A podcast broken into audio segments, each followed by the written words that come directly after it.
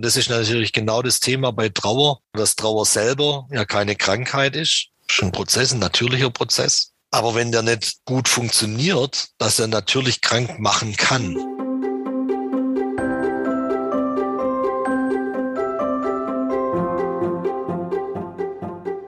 Willkommen zur 17. Folge des Mein Herz lacht Podcasts, dem Podcast für Eltern, die Kinder mit einer Behinderung oder einer chronischen oder seelischen Krankheit haben. Am Mikrofon ist wieder Christine für euch.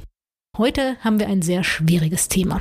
Alle Eltern möchten natürlich, dass es ihren Kindern gut geht und möchten sie beschützen. Doch manchmal passiert etwas, das die Welt aus den Fugen hebt. Wenn das eigene Kind stirbt, ist nichts mehr wie vorher.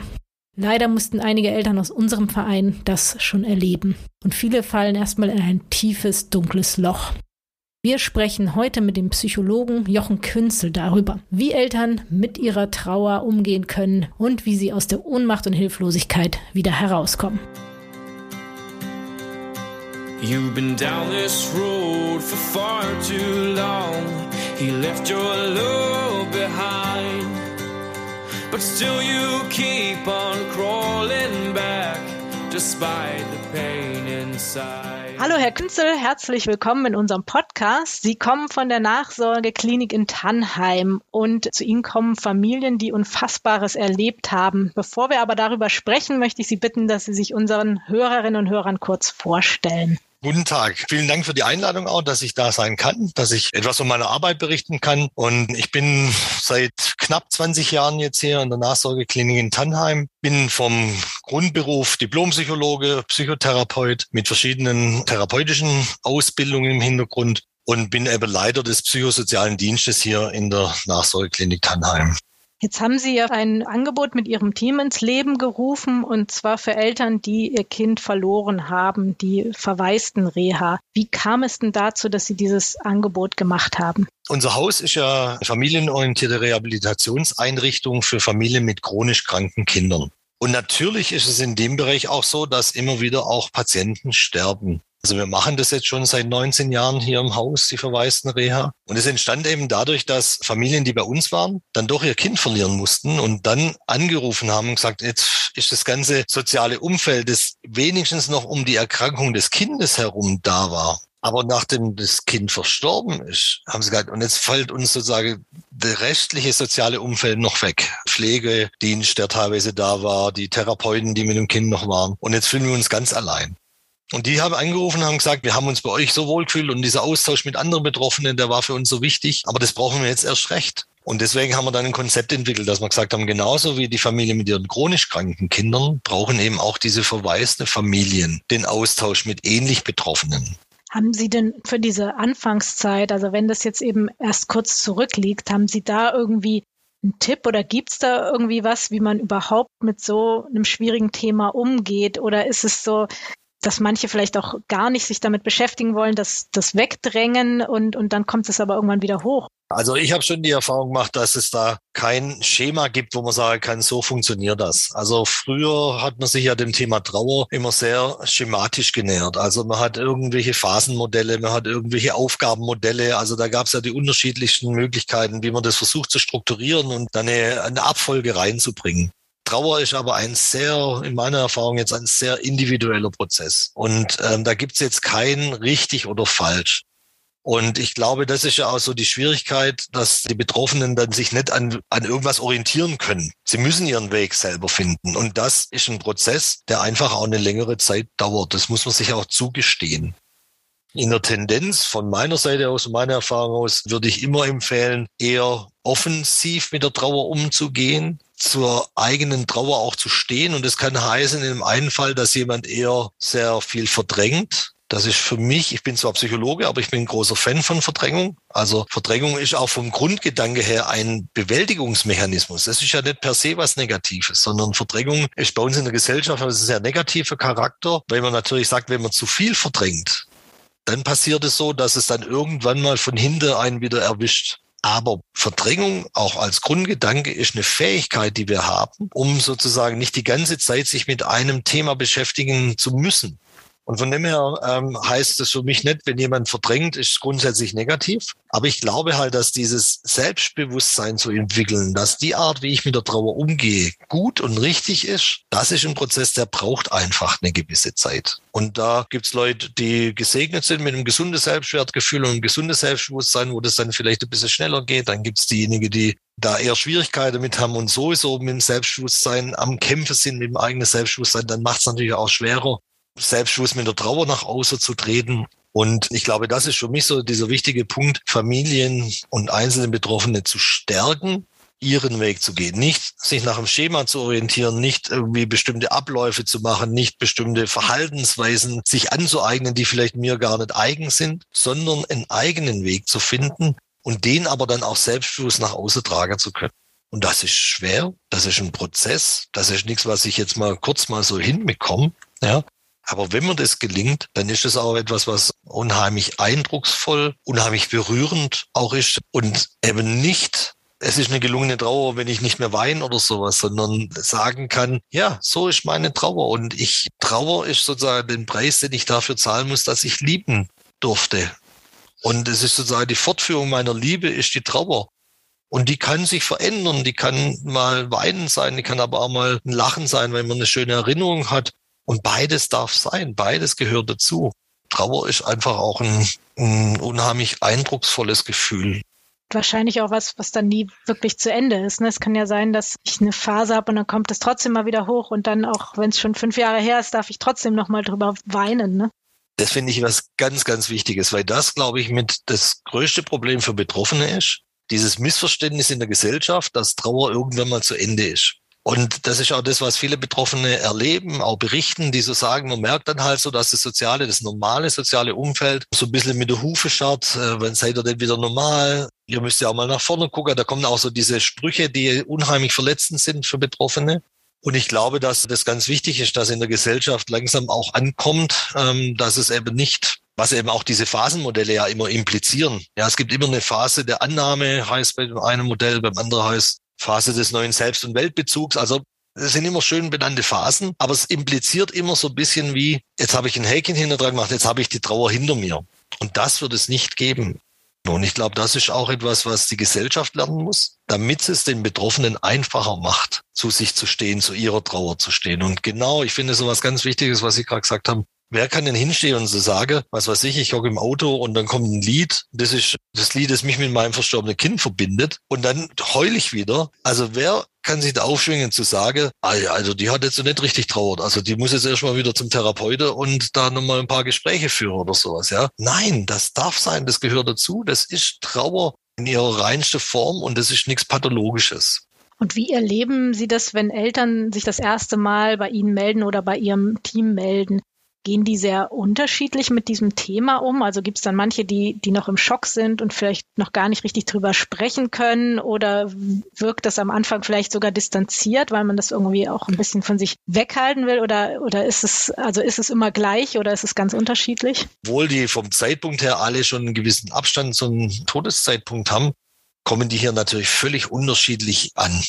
Also wir haben natürlich die Familien und die Einzelpersonen, die unheimlich motiviert sind, die sagen, ja, ich möchte daran arbeiten. Es gibt die, die sehr ängstlich sind. Es gibt natürlich die, die viele verschiedene Themen mitbringen. Es gibt diejenigen, die speziell die Trauer im Vordergrund haben. Also die Lebenssituation, die psychische Verfassung, die Themen, mit denen die hier dann anreisen, die sind trotz dass sie sozusagen ein verbindendes Element haben, nämlich ein Kind verloren haben. Die sind natürlich sehr divers, sind sehr unterschiedlich. Die Erstanfragen, wir wollen zu einer Reha bei Ihnen kommen oder sowas, die laufen bei uns über eine Stiftung, die hier im Haus bei uns sitzt. Da gibt's Mitarbeiter, bei denen die Erstanfragen eingehen. Und die sind natürlich schon sehr unterschiedlich, auch ein bisschen davon abhängig, zu welchem Zeitpunkt diese Anfrage ist. Es gibt welche, die fragen direkt nach dem Verlust des Kindes an, haben vielleicht auch die Vorstellung, dass wir sozusagen die akute Trauer mit auffangen. Das funktioniert hier nicht. Wir haben äh, die Regel auch schon relativ früh aufgestellt, dass der Tod des Kindes mindestens ein halbes Jahr zurückliegen muss. Weil wir die Erfahrung gemacht haben, dieses Kernstück, dieser Austausch mit anderen Betroffenen, das kann ich noch gar nicht richtig nutzen, wenn ich selber in der akuten Trauer bin. Dann bin ich so mit mir beschäftigt, wenn mir dann jemand anders eine Geschichte erzählt, sein Schicksal erzählt. Also entweder kann ich da gar nicht in Beziehung gehen dazu oder das zieht mich nur noch mehr runter. Aber ich kann gar nicht davon profitieren, mitzubekommen, wie geht er oder sie damit um, was, äh, was haben die für, für Strukturen entwickelt, was haben die für Kompetenzen. Das nützt mir dann in dem Moment alles gar nichts. Ich bin so mit mir beschäftigt. Und da wir diesen Gruppenaspekt einfach sehr wichtig finden, hat sich das aber auch relativ bald herauskristallisiert, dass die Familien nicht zu früh bei uns anreisen sollen. Und weil wir aber so viele Anfragen haben, ist die Wartezeit allein schon so, wenn ich hier eine Erstanfrage mache, bis ich dann meine Kostengenehmigung habe, die teilweise auch echt schwierig ist zu bekommen. Und dann habe ich eine Kostengenehmigung, dann haben wir in der Zwischenzeit mindestens noch ein halbes Jahr, weil wir schon voll sind. Das heißt, die Familien kommen hier an, meistens, sage ich mal, frühestens ein Dreivierteljahr, nachdem das Kind verstorben ist, bis zwei, zweieinhalb Jahre. Und das ist eigentlich ein ganz guter Zeitpunkt, weil sozusagen diese Erstaufmerksamkeit, die Verweise im sozialen Umfeld erfahren, ist vorbei. Die lässt nach. Und dann fängt es an, dass sie sozusagen sich sehr alleingelassen fühlen. Und ich glaube, das ist dann auch ein guter Zeitpunkt, um nochmal aus dem Alltag auszutreten und drauf zu gucken, wie haben wir denn bisher unsere Trauer gestaltet? Wie hat sich das so eingespielt? Das ist manchmal auch nicht wirklich gestaltet, sondern das ist dann eher passiert sozusagen. Und dann nochmal aus dem Alltag herauszutreten und dann zu gucken, wie wollen wir es denn wirklich machen? Gibt es denn was, was wir anders machen wollen? Wie machen das denn andere? Und dann bin ich auch eher in der Verfassung, mal wahrzunehmen, wie machen das andere und ist da was dabei, was vielleicht für mich auch sinnvoll ist? Das ist ein guter Zeitpunkt. Gibt es denn dann trotzdem auch Personen, die sagen, nee, Trauer, das brauche ich nicht, ich komme schon klar oder so? Oder bei Ihrem Konzept ist es ja, glaube ich, so, dass Sie gesagt haben, Sie nehmen nur beide Partner auf, ne? also den, den Vater und die Mutter. Und erleben Sie es dann manchmal, dass zum Beispiel ein Vater irgendwie sagt, so, nee, warum soll ich denn da mitkommen? Sie haben, glaube ich, im Vorgespräch mal diese Geschichte erzählt, dass ein Vater gesagt hat, vier Wochen in der Scheiße wühlen bringt mir mein Kind auch nicht zurück. Wozu brauche ja. ich das denn? Was sagen Sie denn dann? Ich sage, ja, wenn das das Ziel ist, also wenn Sie deswegen hier anreisen, weil Sie Ihr Kind wieder haben möchten, dann werden wir scheitern. Das, also das habe ich zum Beispiel zu dem Vater, der das ja beim Telefon gesagt hat, das habe ich dann auch gesagt. Und dann werden Sie mir das auf jeden Fall beweisen können, dass wir scheitern. Was ich anbieten kann, ist äh, hinzugucken, wie will ich es denn gestalten? Wie gestalte ich es im Moment? Will ich so gestalten? Und mehr in so eine gestalterische Position zu kommen und weniger in dieses, es kommt über mich und ich habe da wenig Möglichkeiten wirklich zu gestalten. Da kann man hingucken, ganz wichtig ist. Und äh, ich meine, das Beispiel ist ja nicht aus der Luft gegriffen, das ist ja ein reales Beispiel und es ist auch äh, sehr exemplarisch, weil es wirklich so ist, dass die Verteilung sehr geschlechtsspezifisch ist. Also es ist schon so, dass man in der Tendenz, und ich habe da auch die Erfahrung gemacht, je krisenhafter die Situation ist, umso äh, größer sind dann auch die Unterschiede. In der Tendenz schon so ist, dass man sagen kann, dass Frauen eher nach außen trauern, dass Frauen eher ihre Trauer mitteilen möchten, teilen möchten. Und dass Männer in der Tendenz eher diejenigen sind, die das mit sich selber ausmachen, die das eher, was weiß ich, auf der Autofahrt in, in die Arbeit oder sowas kommen dann die Tränen bei der Arbeit stelle ich aber dann wieder meinen Mann und so. Das ist schon, ohne jetzt eine Norm aufzustellen, das ist richtig oder falsch, aber in der Tendenz ist es wirklich sehr spürbar. Und ja, da ist natürlich schon so, dass man manchmal auch Väter hier anreisen hat, wo man am Anfang sehr deutlich spürt, ich bin eigentlich nicht freiwillig hier. Und ich bin halt höchstens meiner Frau zuliebe hier. Ja, wo ich da auch immer wieder sehr dafür werbe zu sagen, aber das ist ja auch schon mal eine sehr wertvolle Grundhaltung. Ja, also ich bin immerhin ist er seiner Frau zuliebe hier. Ja, es gibt auch Paare, die in der Situation ja auch scheitern als Paar. Ja. Und das ist häufig äh, damit verbunden, dass einfach die Trauer sehr unterschiedlich gelebt wird, da wenig Verständnis füreinander dann da ist und man sich darüber dann halt noch auseinanderlebt. Und das ist natürlich was, um das nochmal zu sagen, das aufzugreifen, das auch als legitim darzustellen und sagen, das reicht mir vollkommen, wenn Sie Ihrer Frau zuliebe hier sind. Ich, mehr will ich gar nicht. Und wenn die dann hier sind und wenn die dann dieses Gruppen, das ist, das ist, diese Gruppe ist so wertvoll, wenn die dann andere Männer mitkriegen und mitkriegen, die sind ja jetzt auch hauptsächlich wegen ihrer Frau da. Und mitkriege, dass die andere Frau auch ähnlich wie ihre Frau sagen, Mensch, wir müssen doch mehr reden und sowas, ja. Und man dann aber eher in einen, sage ich mal, respektvolle und akzeptierende Umgang miteinander kommt. Du trauerst anders als ich wo kommen wir denn zusammen? Wie schaffen wir es denn da einen Weg zu finden? Wo gehst du vielleicht ein Stück alleine? Ja, wo gehst du vielleicht lieber in eine Selbsthilfegruppe oder hast du Freundinnen? Aber wo ist wichtig, dass wir als Paar einen Weg finden und das aber auf einer wertschätzenden Ebene hinbekommt, dann profitieren die Männer auch. Und ich habe nicht selten Abschlussgespräche, wo auch der Mann sagt, ich bin hierher gekommen habe gedacht, ich brauche keine Hilfe und ich habe das alles im Griff und ich bin bloß meiner Frau zuliebe hier. Und ich habe selber aber auch unheimlich von profitiert. Und ich bin auch selbstbewusst geworden in meiner Trauergestaltung. In den 19 Jahren, in denen ich das jetzt mache, habe ich eine Familie gehabt, die ist angereist und die sind nach drei Tagen wieder abgereist, weil der 13-jährige Sohn, da gab es aber im Vorfeld keine Gespräche oder sowas, weil der 13-jährige Sohn sich so verweigert hat, dass die Familie gesagt hat, das ist für uns insgesamt auch nicht hilfreich. Und die sind dann wieder abgereist nach drei Tagen, glaube ich. Haben Sie denn auch schon mal erlebt, dass eine Familie keinen Raum zum Trauern gefunden hat? Und was, was kann dann passieren, sag ich mal? Kann denn was Schlimmes passieren, wenn ich mir nicht den Raum oder die Zeit nehme zu trauern? Ich hatte mal eine Familie, das war 17 Jahre her, dass das Kind verstorben ist. Und Anlass war, dass die Mutter sich gemeldet hat und gesagt hat, mein Mann kommt einfach nicht über den Tod unseres Kindes hinweg. Und ob ich mir das vorstellen könnte, dass sie kommen, obwohl es ja eher unüblich ist, dass es schon so lange her ist. Und ich dann auch mit dem Mann nochmal telefoniert habe, der eine gewisse Offenheit zumindest signalisiert hat und der zwischenzeitlich wirklich abgestürzt war, also wirklich schwer depressiv wurde ist. Und das ist natürlich genau das Thema bei Trauer, dass Trauer selber ja keine Krankheit ist, schon ein Prozess, ein natürlicher Prozess. Aber wenn der nicht gut funktioniert, dass er natürlich krank machen kann. Und das ist schon etwas, was wir hier immer wieder haben, unterschiedliche Ausprägungen. Das kann schon in eine Depression übergehen. Das kann schon in eine allgemeine Lebensunlust übergehen. Wobei man eigentlich auch ganz vorsichtig sein muss. Ein völlig normales Gefühl in der Trauer, vor allen Dingen auch am Anfang, ist, ich würde es jetzt als Todessehnsucht benennen. Also dieses Gefühl, ich will bei meinem Kind sein. Und wenn bei meinem Kind sein heißt, dass ich tot sein muss, dann ja, aber der Drang, der Wunsch, die Sehnsucht, bei meinem Kind zu sein, ist so groß, dass man sagt, das nehme ich in Kauf. Das ist nicht eine klassische Suizidalität, wie man es im psychiatrischen Sinne kennt und ist jetzt nicht bedenklich und man muss sie jetzt sofort einweisen. Aber die haben natürlich die Befürchtung, dass sowas so interpretiert wird und trauen sich sowas dann auch nicht zu sagen.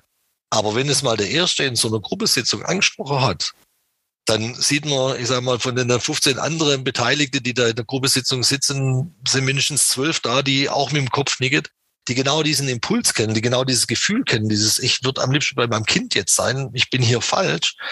Und das zu entpathologisieren und mitzukriegen, andere in ähnlicher Situation geht's ähnlich, ist, ist allein schon etwas Heilsames.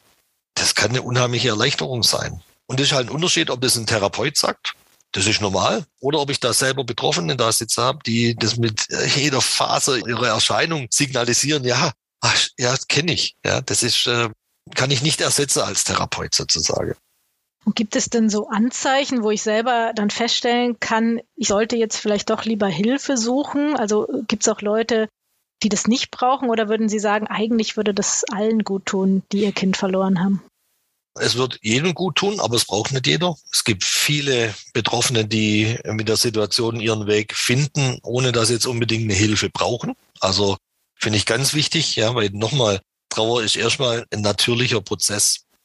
Weil ich mitkriege, wie das hier funktionieren kann, was das bewirken kann für die Betroffene, bin ich eigentlich überzeugt davon, das wird für jeden gut tun. Aber es ist ein riesiger Unterschied, ob es jemand gut tut oder ob es jemand braucht.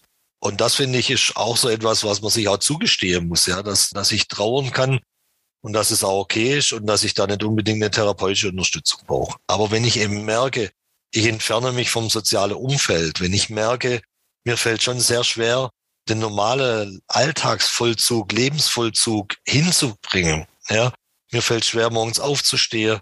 Ich nehme jetzt mal ein Beispiel von einer Familie, wo das Kind über längere Zeit zum Beispiel auch schwer krank war meistens in unserer Gesellschaft ja immer noch so hauptsächlich von der Mutter gepflegt wurde. Und das Kind verstirbt dann nach Jahren der Pflege. Dann ist ja nicht nur so, dass das geliebte Kind gestorben ist, sondern dass ich meiner Lebensaufgabe, meine Alltagsstruktur habe ich verloren. Und dann geht es ja auch darum, wieder neu das zu füllen. Das ist eine zusätzliche Aufgabe, zusätzlich zu diesem Thema, ich muss äh, die Trauer um mein, um mein geliebtes Kind gestalten. Und das sind zum Beispiel so Situationen, wo man häufig mitbekommt, dass es ganz schwer fällt, sich da zu motivieren, wieder was Neues zu suchen. Und dann hat es so einen Sog. Dann ist man zu Hause, dann, ja, ob man jetzt aufsteht oder nicht, ja, wenn jetzt keine weiteren Kinder mehr da sind, ist ja egal. Ich, ja, interessiert niemand oder kriegt niemand groß mit. Das kann eigentlich schon so ein Sog sein, wo ich eben in so ein depressives Loch falle. Und da ist natürlich für mich schon der Punkt, dass ich sage, auch in einer Akutsituation ist es ganz wichtig, dass man sich da dann auch Unterstützung holt und dass man guckt, wer hilft mir, aus diesem Loch rauszukommen.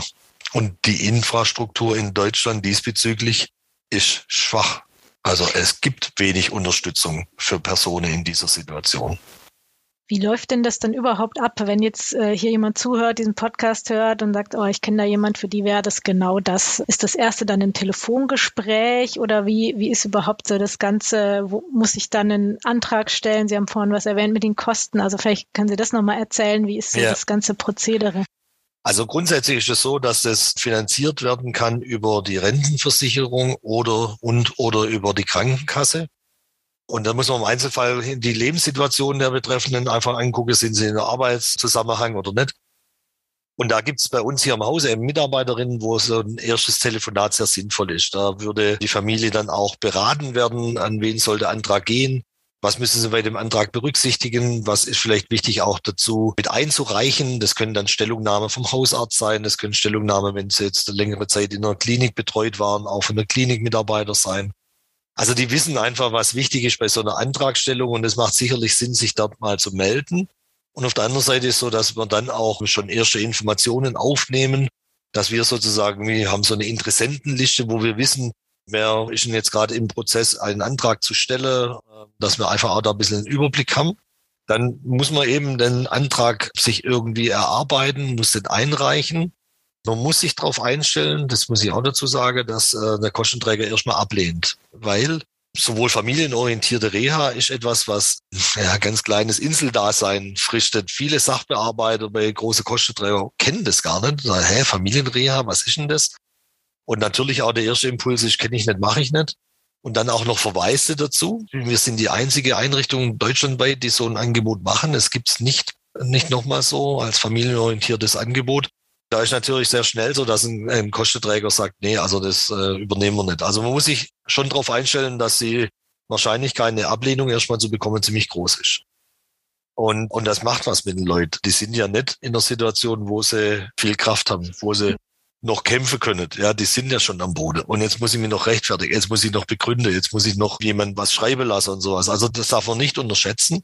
Also auch da ist irgendwie möglich, sich Unterstützung und Hilfe zu holen wenn man einen Widerspruch eingelegt hat und im günstigen Fall eben das auch dann genehmigt wurde, dann ist so, dass man hier anruft und man guckt, wann ist der nächste freie Platz frei. Das wird angeboten. Dann hat man immer noch die Möglichkeit zu sagen, oh nee, das ist äh, ungünstig. Also was weiß ich, was wir immer wieder haben. Mein Mann ist Landwirt, äh, da ist gerade Ernte. Das, das geht da nicht, ja. Dann, dann komme ich lieber im Dezember oder sowas, wenn nichts, nicht so viel los ist. Das wird natürlich dann auch berücksichtigt. Und dann wird eben aber ein Reha-Durchgang festgelegt, bei dem dann die Familie kommt. Und so findet sich dann immer eine Gruppe von acht Familien, die dann immer gleichzeitig hier anreist. Die sind dann für einen Monat da oder wie lang? Die sind immer 28 Tage, schiebt sich dann so ein bisschen nach vorne. Also wir fangen immer am 2. oder 3. Januar an. Und dann haben wir eben zwölf Reha-Durchgänge im Jahr, sind dann kurz vor Weihnachten fertig. Dann ist über Weihnachten Silvester die Klinik zu und dann fängt es wieder von vorne an. Und ist es dann öfter der Fall, dass Sie sowas hören wie, ich würde ja gern kommen, aber mein Mann kann nicht vier Wochen frei nehmen oder ja. eben unser Sohn, unsere Tochter ist 17 und sagt, was soll das, brauche ich ja. nicht. Also äh, ist es dann leicht, dass die Familie als Ganzes anreist oder wie, wie machen Sie das? Genau, also wenn die Mitarbeiterin, die jetzt mehr oder weniger für die Antragstellung zuständig ist, wenn die eben mitbekommt, dass solche Themen da sind, dann ist es mal schon so, dass es dann auch dann zum Telefonat mit mir kommt und mir natürlich, also muss auch dazu sagen, wir sind eine familienorientierte Einrichtung. Unser Ziel ist, die Familie zu stärken. Und es geht ja auch darum, sozusagen mit der Trauer des Gegenüber, jetzt wenn es auf der partnerschaftlichen Ebene ist, es geht ja nicht nur um die eigene Trauer, sondern es geht ja auch, wie gehe ich denn mit der Trauer des Gegenübers um? Und wir hatten anfangs, als wir mit diesem Konzept angefangen haben, öfters mal Ausnahme gemacht, dass Einzelpersonen anreisen durften, obwohl eine bestehende Partnerschaft war und haben dann die Erfahrung gemacht, dass das sozusagen manchmal auch eher für die Partnerschaft schwierig ist, weil dann geht mein Partner für vier Wochen weg, kommt zurück und hat sich verändert und ich kann dann gar nicht mehr damit umgehen. Ich habe das ja gerne mitbekommen, diesen Prozess der Veränderung. Das macht es eher schwierig. Von dem her sind wir, was das betrifft, sage ich mal, Ausnahme dieses familienorientierten Konzeptes zu machen, sind wir relativ streng.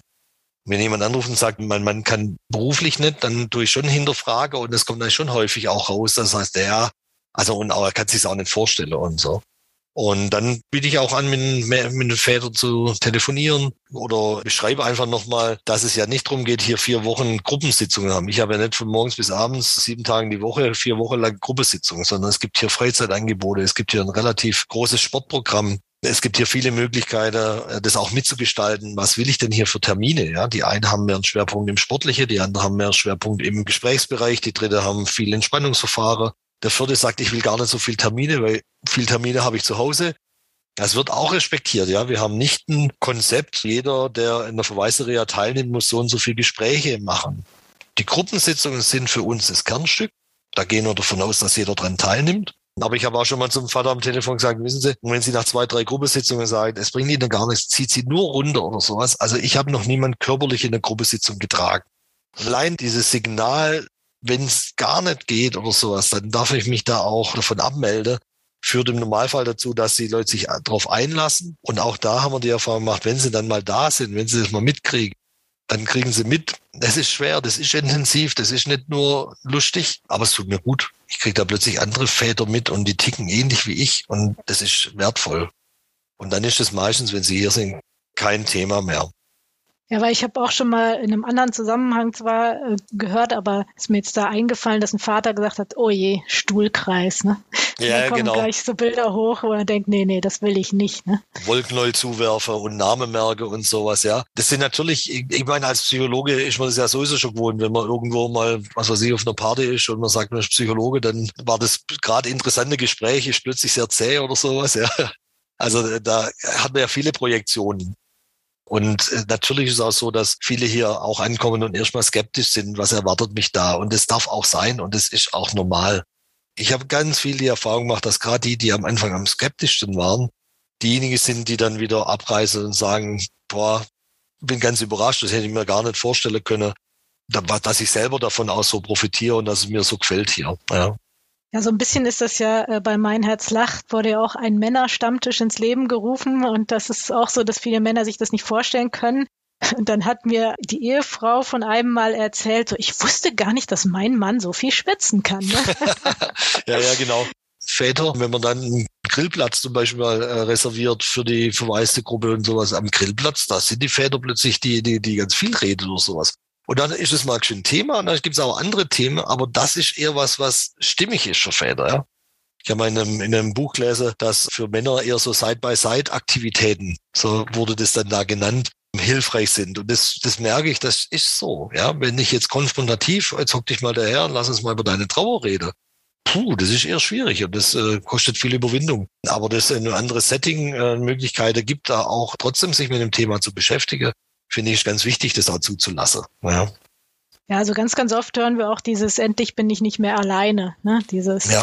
wenn man dann doch sehr in diesem Alltag drin ist. Äh, manche müssen ja auch sehr, sehr viel Pflege machen, auch nachts. Und, und da ist auch einfach ja gar nicht die Möglichkeit da, so viele Kontakte zu knüpfen. Und wenn man dann irgendwie jemand, der das auch versteht, der auch weiß, warum man vielleicht sagt, nee, ich kann heute wieder nicht mitkommen, ne, dann ist ja. ein anderes Verständnis dann auch da. Ne? Ja, das ist auch im Rahmen von der Verweisenreha, dass sie dann sagen, ich merke, da ist ein Gegenüber, ich muss vielleicht gar nicht so viel Worte machen und ich spüre richtig, der versteht's und der versteht's wirklich, ja, weil er es selber erlebt hat. Das ist eine andere Ebene von Versteher als jemand, der sich dem theoretisch nähert und eventuell Erfahrungen hat oder sowas. Aber also in der Begleitung, jetzt wie ich zum Beispiel, ja, der nicht selber betroffen ist, ja, diese Ebene werde ich nie erreichen, weil ich weiß nicht, wie es sich anfühlt. Ja, ich bin auch nach 20 Jahren nicht, ja, weil ich es nicht weiß, weil ich nicht weiß, wie ich reagiere würde, wenn ich in der Situation bin.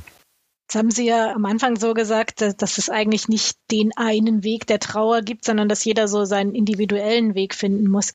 Gibt es denn trotzdem noch so einen allgemeinen Tipp, den Sie Eltern mit auf den Weg geben können, die jetzt neu in dieser Situation sind, oder gibt es da gar nichts? Das ist eine schwierige Frage. Also eigentlich würde ich sagen, es gibt gar nichts, was jetzt allgemeingültig ist. Es gibt für mich schon den Punkt, lern zu deiner Trauer zu stehen und mute dich deinem Umfeld mit deiner Trauer zu. Such dir Leute, such dir Zusammenhänge, such dir Institutionen, die dich aushalten mit deiner Trauer. wo du die Trauer nicht wegmachen musst. Gesteh dir zu, dass Trauer ein Prozess ist, der sich ständig verändert. Ich erlebe schon manchmal Betroffene, die die Trauer festhalten, die ganz viel Energie darauf aufwenden, dass sich die Trauer nicht verändert. Und für mich ist sozusagen das Bild von einer gelungenen Trauer ist, dass ich zulasse, dass die Trauer sich über die Zeit auch verändern darf. Und dass wenn, wenn sozusagen eher Tränen aufkommen, wenn eher die Traurigkeit aufkommt, dass man lernt, dass es sein darf, dass man lernt zu gucken, wo, wo hat die denn auch einen guten Platz in meinem Leben. Also wenn ich jetzt zum Beispiel im Laden bin und gerade Laugebrötel kaufen will, dann ist es eigentlich schon unpassend, wenn da die Tränen fließen. Ja, da ist das, ist das soziale Umfeld überfordert. Aber zu lernen, zu sagen, ja, jetzt passt vielleicht nicht, aber ich muss mir jetzt wieder einen Ort suchen, ich muss ans Grab gehen oder ich höre mir Musik an oder ich gehe zu einer Freundin oder sowas. Und da darf das wieder Platz haben. Und gleichzeitig, dass sozusagen, wenn Freude über mich kommt, wenn auch Lebenslust, was ja manchmal als völlig konträr zu Trauer erlebt wird, ja, wenn Lebenslust aufkommt, dass das sein darf, dass das kein Verrat am Kind ist. Das ist am Anfang in der Trauer häufig ein ganz großes Thema, ein ganz großes Problem dass selbst wenn da mal was aufkommen würde, das natürlich verweigert wird, weil das als schuldhaft erlebt wird, ja. Und das ist für mich schon so eine gelungene Trauer ist, wenn beides sein darf, wenn ich offen bin für beides und wenn ich es schaffe, mir meine Lebensrealität so zu gestalten, dass beides einen Raum hat. Also sowas, wie Sie gesagt haben, zum Grab hingehen oder so, weil ich jetzt gedacht habe, als Frau fallen mir natürlich viele Beispiele ein, wo ich mit Leuten reden kann, aber haben Sie da auch noch Ideen für Männer? Ist das dann eher so mal wieder ein Grillabend mit einem guten Kumpel machen und ja. wenn sich's ergibt oder? Genau, eher diese, wie ich es vorher gesagt habe, Side by Side Aktivitäten, auch in die Kneipe gehen oder sowas. Aber auch sich sozusagen selber legitimieren zu sagen, und das ist meine Art der Trauer. Ich, ich mache auch viel mit mir selber aus und es ist okay, wenn ich nach der Arbeit zum Grab gehe und genug Väter, die sagen, und ich möchte allein am Grab sein die Frau sagt, Mensch, komm, lass uns doch zusammen hingehen oder sowas, ja. Da kann der Mann häufig nicht wirklich sich seiner Trauer hingeben. Und dann ist wichtig auch zu formulieren, du ja, da müssen wir gucken, wo es mal reinpasst, aber ich brauche für mich das alleine. Sei mir nicht böse, das ist nichts gegen dich, es ist für mich, für meine Trauer, aber ich brauche, dass ich alleine ans Grab gehe. Da hat für mich dann die Trauer einen Platz. Und sowas muss ich offensiv, aktiv auch formulieren ja, damit es dann auch akzeptiert wird, sozusagen. Oder ich ähm, muss es vielleicht auch erstmal mir selber bewusst machen. Ne? Vielleicht weiß ich ja auch gar nicht, dass es mir wichtig ist, aber dann sagt die Frau, lass uns zusammen. Dann denkt man, ja klar, gehen wir halt zusammen, aber irgendwie kann ich dann nicht richtig trauern, oder? Genau, genau. Und das muss man sich bewusst werden, das muss man sich zugestehen und dann muss man, das sind beides Voraussetzungen dafür, dass ich es überhaupt auch aktiv formulieren kann. Ja. Genau, super. Das war jetzt, glaube ich, nochmal ein ganz wichtiger Tipp, auch vielleicht auch nochmal an die Frauen zu sagen, lasst doch die Männer ihre eigenen Wege finden. Ne? Äh, man muss nicht immer nur drüber reden. Das kann auch ein Weg sein, dass der andere das ganz anders damit umgeht und anders verarbeitet. Jetzt sind ja. wir schon wieder am Ende angelangt und zum Schluss haben wir ja noch immer drei persönliche Fragen, also an Sie direkt. Und wenn es geht, ganz kurz beantworten. Und die erste Frage ist, was bringt Sie denn total auf die Palme? Ignoranz. Okay. Ja, das war jetzt wirklich sehr kurz. Oh ja, sie, sie wollte es kurz. aber das äh, versteht auch jeder, was Sie damit meinen. Was machen Sie denn, wenn es im Alltag richtig stressig wird? Wie kommen Sie dann wieder runter? Ich reagiere sehr gut auf Musik. Also ich kann mich über Musik abreagieren und einfach mal eine alte Platte wieder mal anhören oder sowas. Das ist was, was mich sehr gut runterbringt. Oder ich verbringe sehr gern Zeit mit meinen Kindern und meiner Familie. Das ist was ganz Wertvolles für mich. Und haben Sie noch einen persönlichen Herzenswunsch?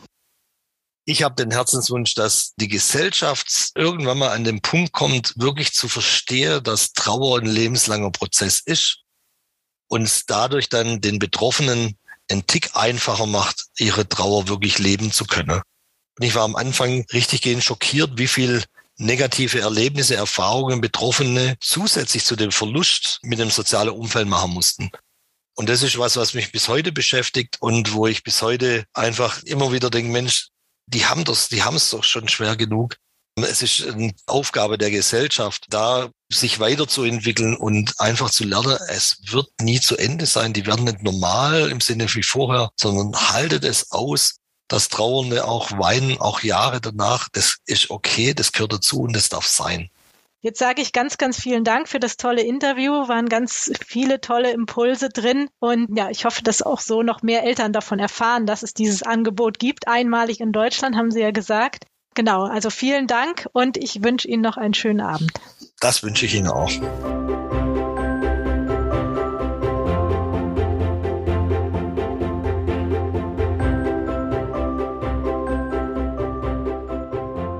Wenn ihr mehr über das REA-Angebot für verwaiste Eltern erfahren wollt, schaut in unsere Shownotes. Dort verlinken wir auch die Nachsorgeklinik Tannheim. Und noch eins, scheut euch niemals, uns um Hilfe zu bitten, egal bei welchem Thema. Wir sind an eurer Seite und ihr müsst das alles nicht alleine durchstehen. Wenn ihr ein offenes Ohr braucht, schreibt uns eine E-Mail, ruft unsere Beratungsstelle an oder lasst euch eine unserer Zuhörerinnen vermitteln. Ihr findet alle unsere Angebote auf unserer Homepage unter www.meinherzlacht.de. In der nächsten Folge spreche ich mit Nina Gutermut darüber, wie Ayurveda und Yoga uns helfen können, im Alltag besser für uns zu sorgen. Bis zum nächsten Mal, eure Christine. Ein Herz soll lachen, muss lachen. Nicht nur aus reiner Lebensfreude, sondern auch aus einer gesellschaftlichen Verpflichtung. Die Nussbaum Stiftung folgt diesem Engagement. Sie unterstützt diese Podcasts und wird mit Power und Leidenschaft dieses Projekt weiter fördern, indem wir dazu beitragen, dass die Initiative Mein Herz lacht über die Nussbaum Medien noch bekannter wird.